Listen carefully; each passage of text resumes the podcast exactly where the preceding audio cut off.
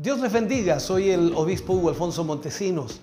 La palabra de Dios para nuestras vidas está llena de esperanza y nos muestra los principales pilares de la fe en nuestro Señor Jesucristo. Te invito a ver con mucha atención el siguiente mensaje. Esperamos que esta palabra pueda bendecir y fortalecer tu vida.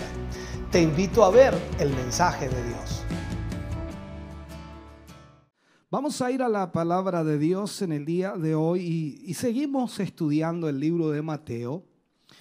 En esta ocasión entramos al capítulo 17, la lección 19. En algunos capítulos hemos eh, hecho dos lecciones y mm, vamos a tomar todo el capítulo 17, pero leeremos los versículos para iniciar, versículos 14 al 21 donde habla ahí la palabra de Jesús sana a un muchacho lunático.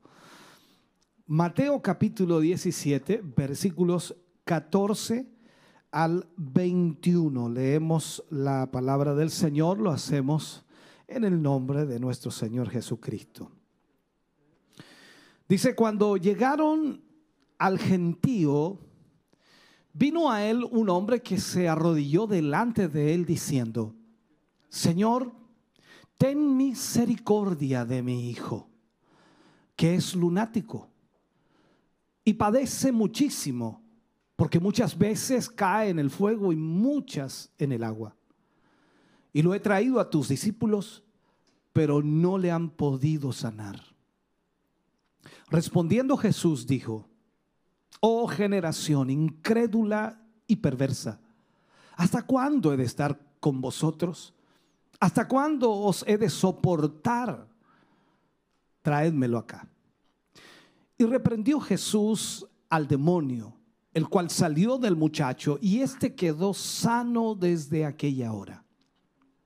Viniendo entonces los discípulos a Jesús, aparte dijeron, ¿por qué nosotros no pudimos echarlo fuera?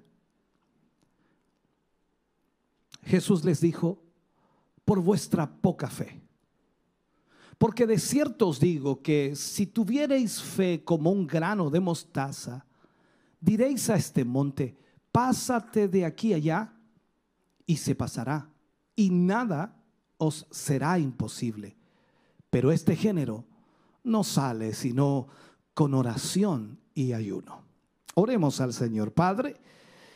En el nombre de Jesús vamos ante su presencia, eh, dando gracias porque nos permite, Señor, poder estudiar de su palabra, nos permite poder, Señor, a través de esta escritura, entender, conocer y comprender, Señor, eh, los misterios suyos. Eh, no hay duda, Señor, de que nuestra mente tan finita olvida fácilmente, Señor, muchas cosas. Y es por eso importante volver a repasar, volver a leer, volver a escudriñar y conocer, Señor, el propósito en cada escritura. En el nombre de Jesús le pedimos en esta hora que nos guíe, nos dirija, nos ayude y que cada hermano y hermana, Señor, que está junto a nosotros hoy a través de cualquier medio que esté utilizando, permítale, oh Dios amado, recibir esta palabra y ser bendecido y ser bendecida. En el nombre de Jesús pedimos esa presencia suya, esa gracia suya, para que esta palabra nos edifique a todos, para su gloria. Amén y amén, Señor. Ese aplauso es de alabanza para el Señor. Aleluya. Gloria a Dios. Vamos a usar como tema en este capítulo 17, la lección 19. Jesús reprende a sus discípulos. Es como para identificarlo, por supuesto, de las otras lecciones. Jesús reprende a sus discípulos. Cuando comenzamos este capítulo 17, y lo digo así porque comienza totalmente diferente a lo que hemos leído. Hemos tomado un párrafo de este capítulo para iniciar nuestra lectura, pero debemos iniciar versículo a versículo. Y cuando tomamos el versículo 1 y versículo 2 de este capítulo 17, nos encontramos, por supuesto, con lo que la, escritura dice, y Mateo nos enfoca en lo que está sucediendo. Dice, seis días después, Jesús tomó a Pedro, a Jacobo y a Juan, su hermano, y los llevó aparte a un monte alto. Y se transfiguró delante de ellos y resplandeció su rostro como el sol y sus vestiduras se hicieron blancas como la luz. En estos versículos vemos que Jesús tomó a tres de sus discípulos, los de más confianza, la mayor parte de los escritores en realidad y también de los que estudian la escritura se dan cuenta de que eh, Pedro, Juan, Jacobo fueron los discípulos de alguna manera que el Señor Jesús confiaba en ellos. No porque no confiara en el resto, sino que aparecen en ocasiones especiales. Pedro, Jacobo y Juan los lleva al monte, primero para orar eh, ya anteriormente hemos visto cómo estos tres discípulos comparten momentos especiales junto a nuestro Señor Jesucristo, junto al Maestro. Estos mismos tres le acompañaron en otros momentos. Recordemos algunos de ellos, por ejemplo, allá en el libro de Marcos capítulo 5, versículo 37, habla de que ellos estuvieron en la resurrección de la hija de Jairo también en Mateo 26, 37, que lo veremos más adelante, estarán en la agonía del Hexemaní. O sea, vemos a estos tres discípulos en varios momentos especiales junto al Maestro, separados quizás del resto de los discípulos. En esta ocasión están en un monte a solas con Él. Fue allí donde Jesús se transfiguró y la palabra de Dios, por supuesto, nos muestra que resplandeció su rostro como el sol. Resplandeció su rostro como el sol. En lugar de brillar sobre él, hablando de algo externo, ¿no? Desde el exterior que iluminara al Señor Jesús. Es como cuando recién subía Cayo y la luz estaba muy fuerte. Eh, lógicamente parecía que estaba brillando, no tanto, por supuesto, pero por lo menos para entenderlo. No fue un brillo exterior el que tenía el Señor Jesús, sino que el brillo emanaba desde adentro de él. Entonces, como si, como si fuese un foco de luz, como si Jesús se hubiera encendido, por decirlo así, y Vemos ahí entonces, y la mayoría de los estudiosos dicen que la humanidad de Jesús fue la que se transfiguró, se transformó. Los tres discípulos contemplaron algo de la gloria de Cristo allí. Tiene que haber sido extraordinario ese momento. Aunque nosotros lo leemos aquí, no podemos siquiera tener la capacidad de entender ese momento extraordinario. ¿Cómo del unigénito Hijo de Dios, el Hijo del Padre, por decirlo así, estaba siendo entonces transfigurado frente a los ojos de Pedro, Juan y Jacobo. Esto también tenía un propósito, sin duda. El propósito era que la fe de ellos pudiera ser sostenida, para que cuando tuvieran que presenciar la crucifixión de Jesús, entendieran que Jesús era el Mesías y que las palabras que Jesús decía que iba a resucitar se cumplirían también tal como todas las otras palabras que Jesús había dicho. Esto les ayudaría a tener una idea de la gloria preparada, por supuesto, para ellos. Ahora, cada uno de ellos entendía en cierta manera lo que el Señor Jesús había dicho, aunque no lo habían experimentado, y aquí frente al Señor Jesús, viéndolo en la transfiguración, estaba de alguna forma validándose todas las palabras de Jesús como el Mesías, como el Redentor, como el Salvador. Por lo tanto, en ese momento, Él se transforma delante de ellos y eso también le da pie a ellos para confiar y creer que un día ellos también serán transformados por el poder de Dios y serían como Él. Eso es importante entenderlo también.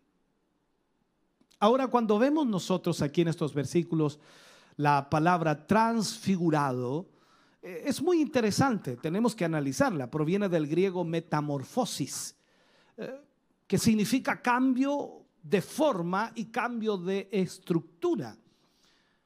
Entendemos esto por el pequeño gusano que se convertirá algún día en una hermosa mariposa por un proceso de metamorfosis. Yo cuando era muy pequeño no tenía idea que las mariposas salían de los gusanos, hasta que un día me, me encontré con ese momento específico. Fue algo impresionante ver ese capullo y sabiendo yo que había sido un gusano que estaba allí y ahora es una hermosa mariposa, una metamorfosis extraordinaria. Ahora, este cuerpo, este cuerpo que, que tenemos hoy día, limitado por la debilidad, limitado por la enfermedad, limitado por todo aquello que diariamente nos enfrentamos, será transformado un día. En un día futuro será transformado. Recuerde las palabras de Pablo cuando dice que esto mortal se vestirá de inmortalidad y esto corruptible se vestirá de incorrupción. Entonces entendemos la promesa del Señor y aquí vemos esta transfiguración de nuestro Señor Jesucristo mostrándonos que la promesa de Él es que un día seremos transformados también. Incluso aquellos que estén con vida en la venida de, de nuestro Señor Jesucristo, dice la palabra de Dios que serán transformados, transfigurados. Podemos usar esa palabra, ¿no?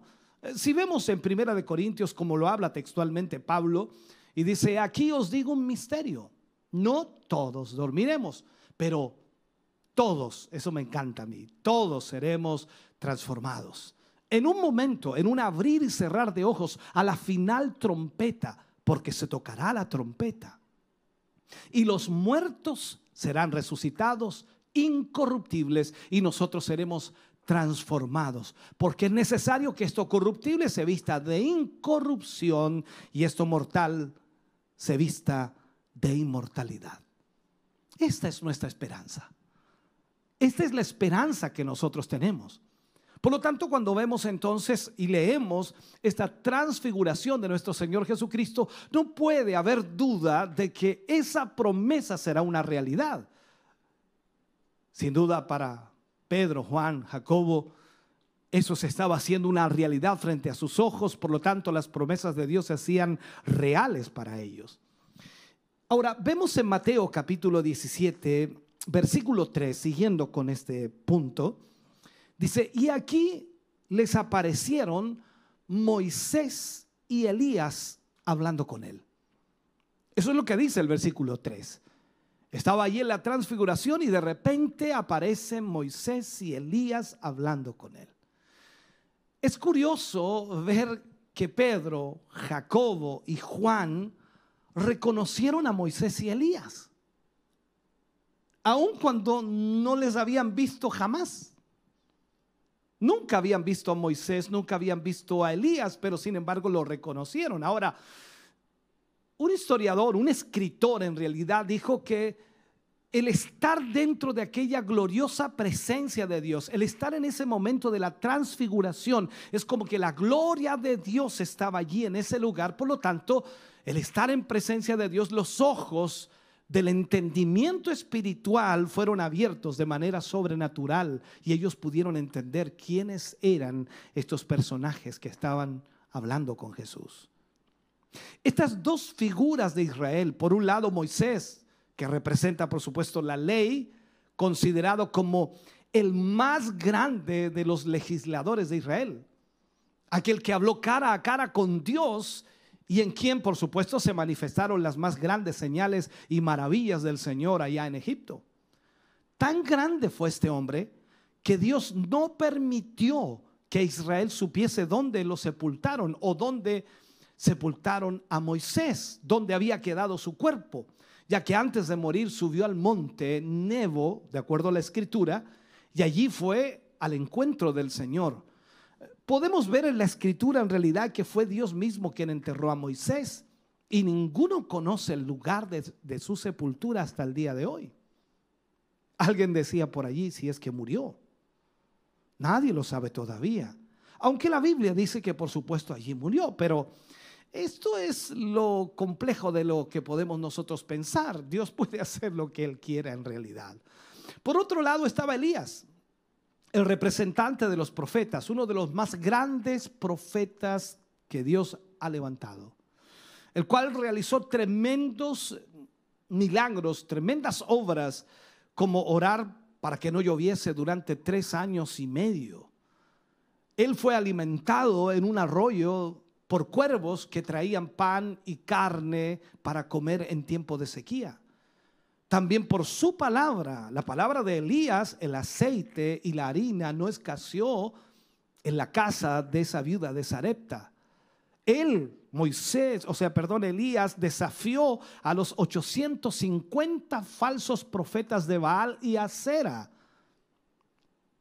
Hizo descender fuego del cielo y entre muchas cosas más fue arrebatado al cielo en un carruaje de fuego. Estos dos personajes estaban allí al lado de Jesús, hablando con él. También por allí eh, hoy día hablaba con los pastores y, conversábamos de esto mismo, aunque hablábamos más del Apocalipsis, pero ¿quiénes serían estos dos testigos que aparecen en Apocalipsis? Y claro, en la transfiguración Moisés y Elías aparecen y todos entendemos que el significado, eh, también lo, que, lo que ellos tipifican en cierta forma es importantísimo en la escritura.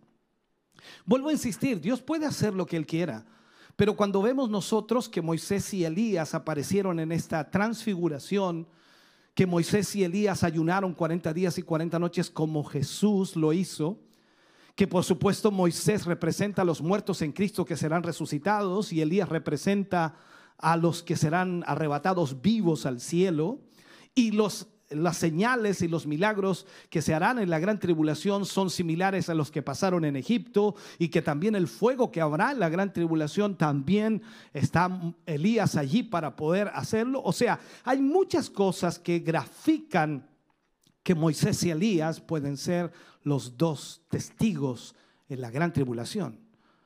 Entonces, Mucha gente dice, no, es que tienen que morir, pero recuerde que también Lázaro murió, resucitó y luego volvió a morir.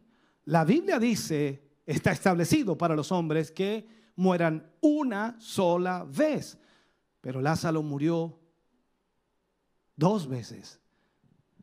La hija de Jairo, dos veces. El hijo de la viuda de Naín, dos veces, solamente los que podemos decir allí, ¿no? Entonces, no podemos nosotros poner ese punto bíblico para decir que Moisés eh, no puede ser uno de los testigos cuando aparece hablando con Jesús. Entonces, dejemos eso ahí de lado y vamos al punto que, que estamos tratando. Estos dos hombres estaban siendo parte de la fortaleza que necesita, por supuesto, nuestro Señor Jesucristo para cumplir su misión. Están allí confirmándole a Jesús que estaba, por decirlo así, en el camino correcto, que se encontraba en la voluntad del Padre y por tanto tenía todo el respaldo de Dios. Esa conversación era acerca de la partida del Señor Jesús en, en la cruz por lo tanto, vemos entonces que Moisés y Elías aparecieron allí para confortarlo, para eh, hablar con él, para animarlo de alguna forma. Eso es lo que podemos nosotros ver en la escritura. Ahora, cuando vamos al libro de Mateo, capítulos 17, versículo 4, dice, entonces Pedro dijo a Jesús, Señor, bueno es para nosotros que estemos aquí. Si quieres, hagamos aquí tres enramadas, una para ti, otra para Moisés y otra para Elías. Aquí vemos algo interesante. Pedro nunca pudo resistir la oportunidad de decir algo. Pedro era intrépido, siempre hablaba, siempre estaba diciendo algo. Cualquier ocasión era buena para él. Generalmente se adelantaba a opinar, y normalmente acababa diciendo algo equivocado. Y así continuaría ocurriendo hasta el día de Pentecostés, que todo cambió, por supuesto, cuando el Señor le llenó con el Espíritu Santo. Ahora, en este incidente, Pedro expresó algo erróneo y fuera de lugar, totalmente. Vemos ahí en la escritura, Dios mismo le reprendió porque estaba intentando colocar a Moisés y a Elías en el mismo nivel que el Señor Jesús. Cuando vemos el versículo 5 de este mismo capítulo, Dice, mientras él aún hablaba, una nube, una nube de luz, dice, los cubrió. Y he aquí una voz desde la nube que decía, este es mi Hijo amado en quien tengo complacencia. A él oíd. Si la presencia de Moisés y Elías sirvió como una aprobación de Jesús como el Mesías, la voz desde el cielo fue una aprobación categórica. O sea, aquí no había duda absoluta de que Dios estaba en esto. Fue la misma voz y las mismas palabras, casi con exactitud, pronunciadas durante el bautismo de Jesús. Usted recuerda eso, ¿no? El Padre lo aprobó en el comienzo de su ministerio público y otra vez aquí, cuando faltaban pocos meses para su muerte, lo está aprobando de nuevo. El propósito principal entonces de la voz del cielo tenía que ver con los discípulos. Había reconocido o habían ellos reconocido que Jesús era el Mesías, el Hijo de Dios viviente, pero pero no como el siervo sufriente. Ellos no podían entender que Jesús tuviera que morir en la cruz. Recuerde que Pedro intentó prohibir que Jesús fuera a la cruz. Ni tal hagas, no vayas a Jerusalén, te van a matar, recuerde eso. Tenía que, tenía que aprender de una vez que Jesús estaba en el centro de la voluntad del Padre y por eso entonces manda a los discípulos que le escuchen. A Él tienen que oír. Luego vemos en los versículos 6 al 9 del mismo capítulo 17 de Mateo, y dice, al oír esto, los discípulos se postraron sobre sus rostros y tuvieron gran temor. Entonces Jesús se acercó y los tocó y dijo, levantaos y no temáis y alzando ellos los ojos, a nadie vieron sino a Jesús solo. Cuando descendieron del monte, Jesús les mandó diciendo, no digáis a nadie la visión hasta que el Hijo del Hombre resucite de los muertos. Aquel día Jesús había sido fortalecido para continuar su camino a Jerusalén ya que la muerte en Jerusalén le esperaba. Pero esto era necesario para cumplir con los propósitos por los cuales había venido a esta tierra. Cuando dejaban aquel lugar, el monte, el Señor les pide que no dijesen a nadie lo que había pasado o lo que habían visto o lo que habían experimentado, sino hasta que resucitara Él de entre los muertos. La pregunta salta inmediatamente. ¿Por qué debían esperar hasta la resurrección? ¿Por qué no contar aquel momento tan extraordinario que vivieron? Por lo menos hay tres razones muy lógicas que motivaban esta prohibición. Primero, los discípulos, entre ellos Judas, aún guardaban algunos prejuicios y tampoco estaban preparados para interpretar la visión. Tal anuncio despertaría hostilidad, una hostilidad innecesaria de parte de los líderes religiosos y, de las autoridades romanas. El anuncio también, no sé, crearía la expectativa popular de un libertador político militar. Y eso no debía suceder. Entonces el pedido de Jesús fue cumplido por sus discípulos, ya que después de la resurrección, esta hermosa y gloriosa experiencia se contó tal, eh, tal como sucedió y a tal punto que hoy podemos edificarnos leyéndola en los evangelios de Mateo, en, los evangelios de Marco, el evangelio de Lucas. Y aún Juan y Pedro en sus escritos compartieron también este testimonio. Entonces vemos que después de la resurrección ellos contaron lo que habían vivido en esa transfiguración o en ese monte. Vamos ahora a los versículos 10 al 13. Capítulo 17, versículo 10 al 13. Dice, entonces sus discípulos le preguntaron diciendo, ¿Por qué pues dicen los escribas que es necesario que Elías venga primero? Respondiendo Jesús les dijo, a la verdad, Elías viene primero, restaurará todas las cosas. Mas os digo que Elías ya vino y no le conocieron, sino que hicieron con él todo lo que quisieron. Así también el Hijo del Hombre padecerá de ellos. Entonces los discípulos comprendieron que les hablaba de Juan el Bautista.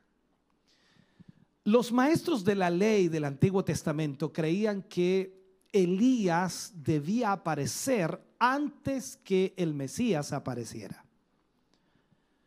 Jesús se refería a Juan el Bautista, no a Elías el profeta del Antiguo Testamento. Juan el Bautista vino y asumió el rol profético de Elías. Confrontó, por supuesto, con mucha audacia el pecado y condujo a la gente hacia Dios. Toda la gente iba a oír a Juan el Bautista al desierto y se bautizaban arrepintiéndose de sus pecados.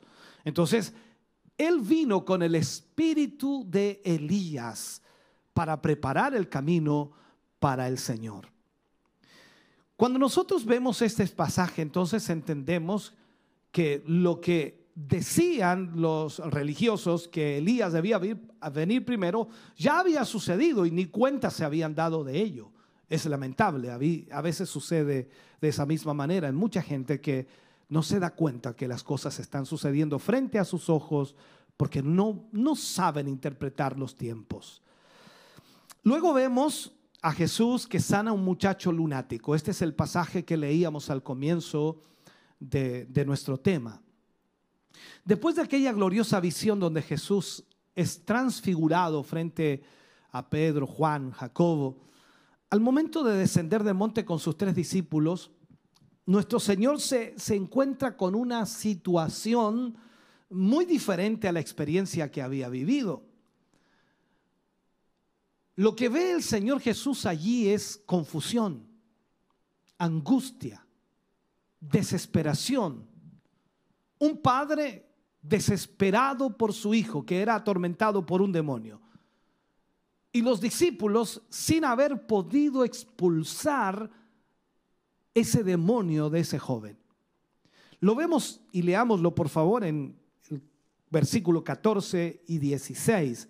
Mateo 14, o Mateo 17, versículo 14 al 16. Dice, cuando llegaron al gentío, vino a él un hombre que se arrodilló delante de él diciendo, Señor, ten misericordia de mi hijo, que es lunático y padece muchísimo porque muchas veces cae en el fuego y muchas en el agua.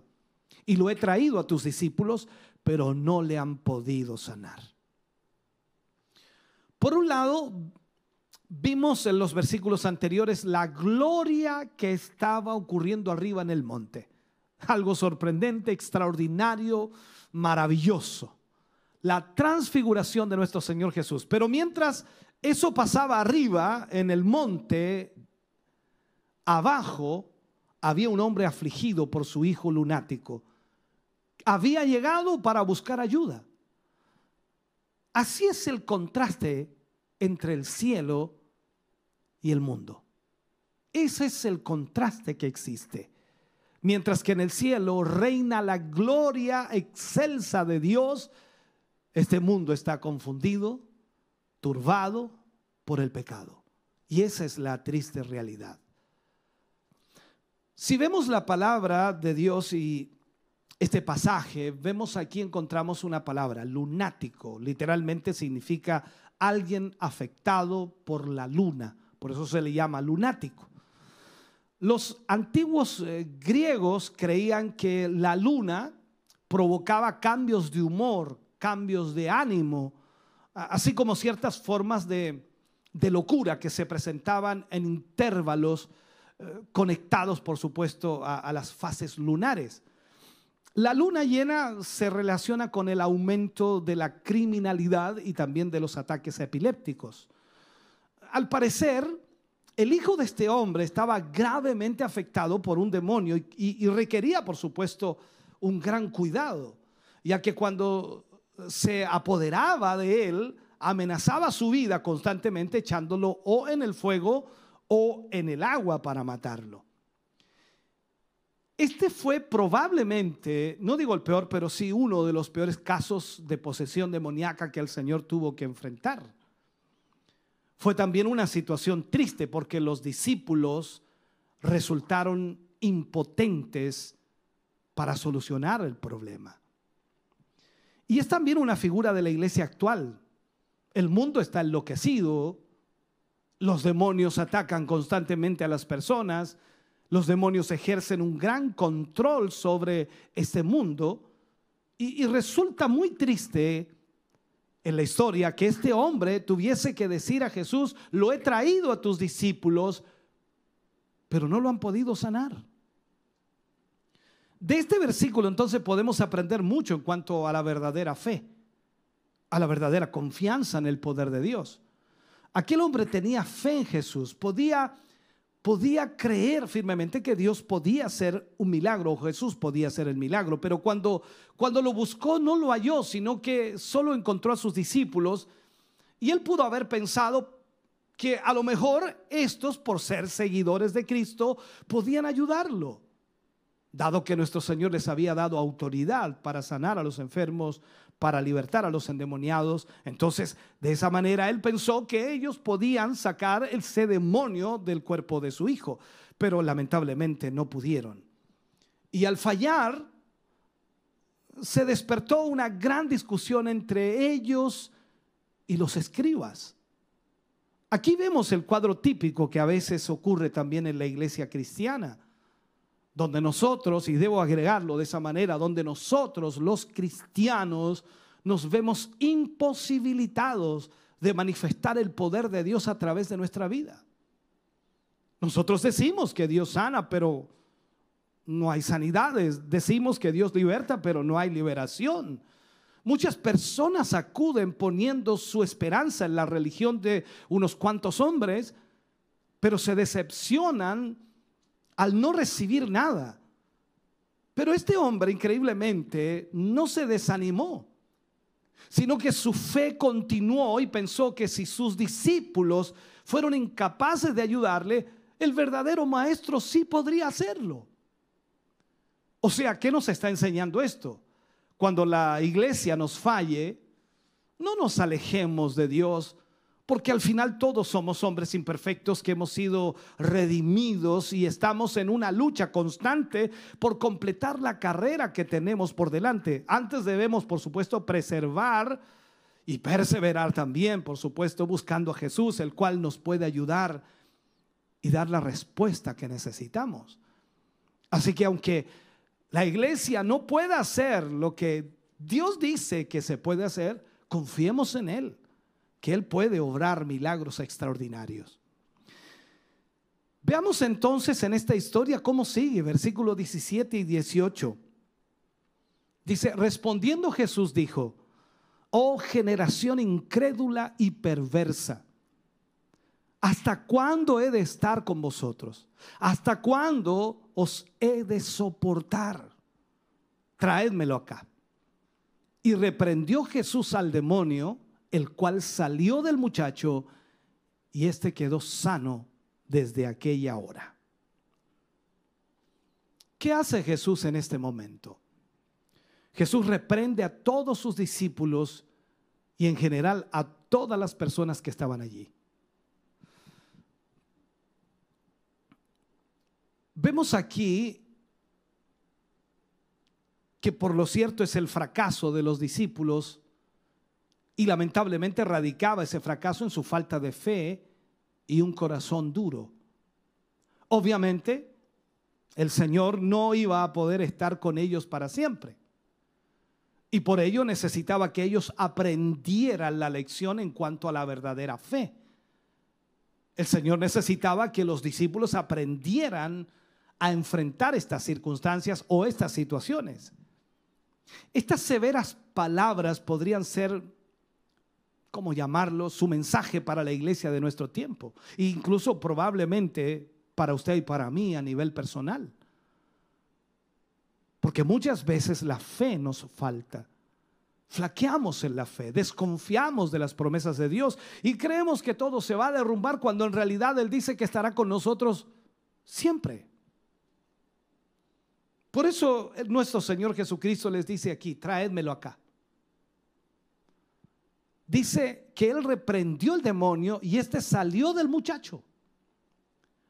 Si escudriñamos en la palabra de Dios, podemos ver la reacción que el demonio presentó al estar frente a Jesús. Por supuesto, el libro de Mateo no lo relata, pero sí el libro de Marcos.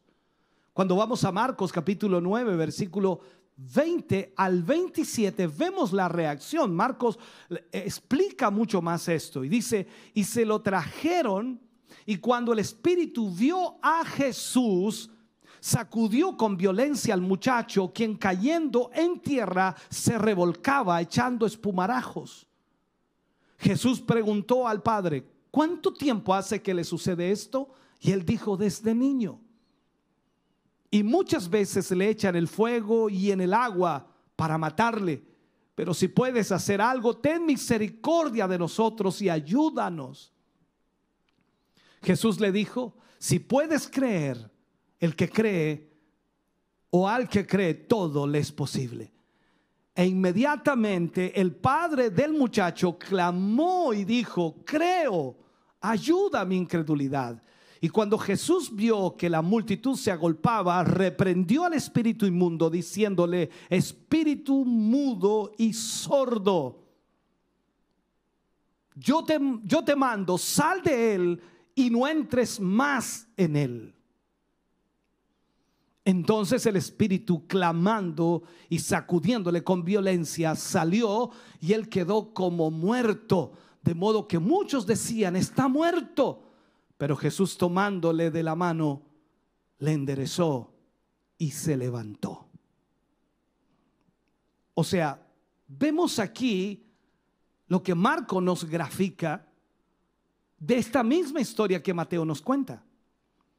No es difícil entender la angustia del Padre viendo el trágico efecto de la obra de Satanás en el muchacho que en un sentido quizás muy, muy, muy real, había arrebatado al hijo de su padre y lo había arruinado en el disfrute de la relación, porque lamentablemente no había una relación de padre-hijo o hijo a padre, porque este demonio estaba destruyendo a su hijo.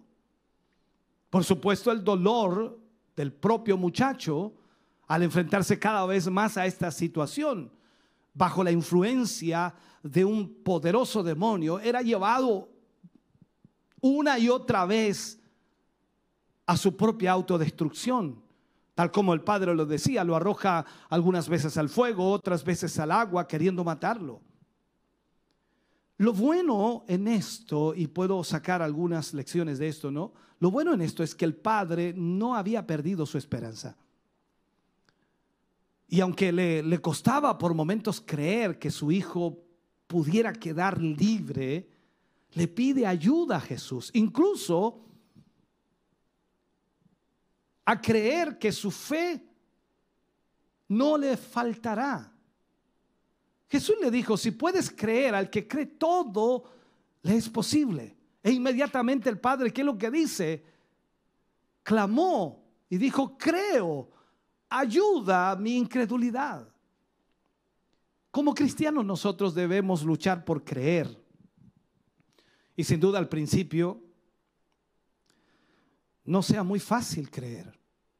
Porque la mente puede hacernos dudar, la mente nos lleva rápidamente a, desconfiar muchas veces. Pero no podemos abandonar nuestra esperanza en Cristo, no podemos dejar de confiar en el Señor. Debemos creer que Dios puede hacer milagros y debemos creer de todo corazón que al que cree todo le es posible. No importa cuán imposible sea, Dios puede hacer milagros. Sigamos viendo versículos 19 al 21. Aquí viene la pregunta de los discípulos. Viniendo entonces los discípulos a Jesús, aparte dijeron, ¿por qué nosotros no pudimos echarle fuera? Jesús les dijo, por vuestra poca fe, porque de cierto os digo que si tuvierais fe como un grano de mostaza, diréis, diréis a este monte, pásate de aquí allá y se pasará y nada os será imposible. Pero este género no sale sino con oración y ayuno. Es increíble. Yo recalco aquí las palabras del Señor Jesús. Nada os será imposible.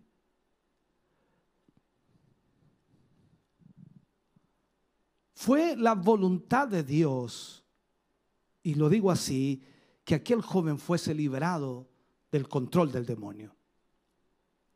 Eso lo podemos ver aquí. Aquel día, aquel día, aquel hombre fue recompensado por su fe en Cristo. Pero después de este milagro, Jesús se apartó con sus discípulos y estando aparte, estos le preguntan, ¿por qué nosotros no pudimos echarle fuera? La respuesta que Jesús le da, que acabamos de leerla en palabras sencillas, por vuestra poca fe. Por vuestra poca fe. Yo entiendo que la vida cristiana y cada creyente, cada cristiano necesita fe. Pablo dice que el que cree en Dios y que se acerca a Dios tiene que creer que le hay, que Él es galardonador de los que le buscan. Y Pablo agrega allí al principio de eso, sin fe es imposible agradar a Dios. Entonces, debemos tener fe para ser salvos. Debemos tener fe para caminar con Dios. Debemos tener fe para vivir día a día. Debemos tener fe para sanar. Debemos tener fe para recibir. Debemos tener fe para hacer la obra de Dios. Debemos tener fe para servirle. Debemos tener fe para perseverar. Debemos tener fe en general. Toda nuestra vida, hermano querido, debe ser de fe. Algunos piensan que la fe es una sola y, sencillamente ellos se quedan allí y dicen, no, yo soy salvo, tengo fe que soy salvo, pero no tienen fe para caminar con Dios, no tienen fe para sanar a los enfermos, no tienen fe para perseverar, no tienen fe en sus vidas. Necesitamos la fe para todas las áreas de nuestra vida. Tenemos que poner nuestra esperanza en Cristo, creer que su presencia es más que suficiente para triunfar en esta vida, para lograr cosas, para tener éxito en la vida cristiana. La vida de Jesús nos ofrece un perfecto ejemplo de cómo debemos vivir delante de Dios. Recordemos que el Señor Jesús, Él pasaba en ayuno y oración en una comunión constante con Dios, en una obediencia a esa palabra de Dios. Y cuando esto es así, entonces podemos estar seguros de que nuestra fe crecerá y nos ayudará a vivir en este mundo de completa confusión. No importa lo que ocurra a nuestro alrededor, nuestra fe en Cristo nos sostendrá y nos llevará más allá de lo que nosotros imaginamos. Por eso aprendemos aquí lecciones extraordinarias en estos pasajes. Déjeme terminar este mensaje con el último punto que aparece acá en el capítulo 17, versículo 24 al 27, donde habla del pago de los impuestos del templo. Capítulo 17, versículo 24 al 27. Dice, cuando llegaron a Capernaum, vinieron a Pedro los que cobraban las dos dracmas y le dijeron, vuestro maestro no paga las dos dracmas. Él dijo, sí. Y al entrar él en casa, Jesús le habló primero diciendo, ¿qué te parece, Simón? Los reyes de la tierra, ¿de quiénes cobran los tributos a los, o los impuestos? ¿De sus hijos o de los extraños? Pedro le respondió, de los extraños. Jesús le dijo, luego los hijos están exentos. Sin embargo, para no ofenderles, ve al mar y echa el anzuelo y el primer pez que saques, tómalo y al abrirle la boca hallarás un estatero. Tómalo y dáselo por mí y por ti.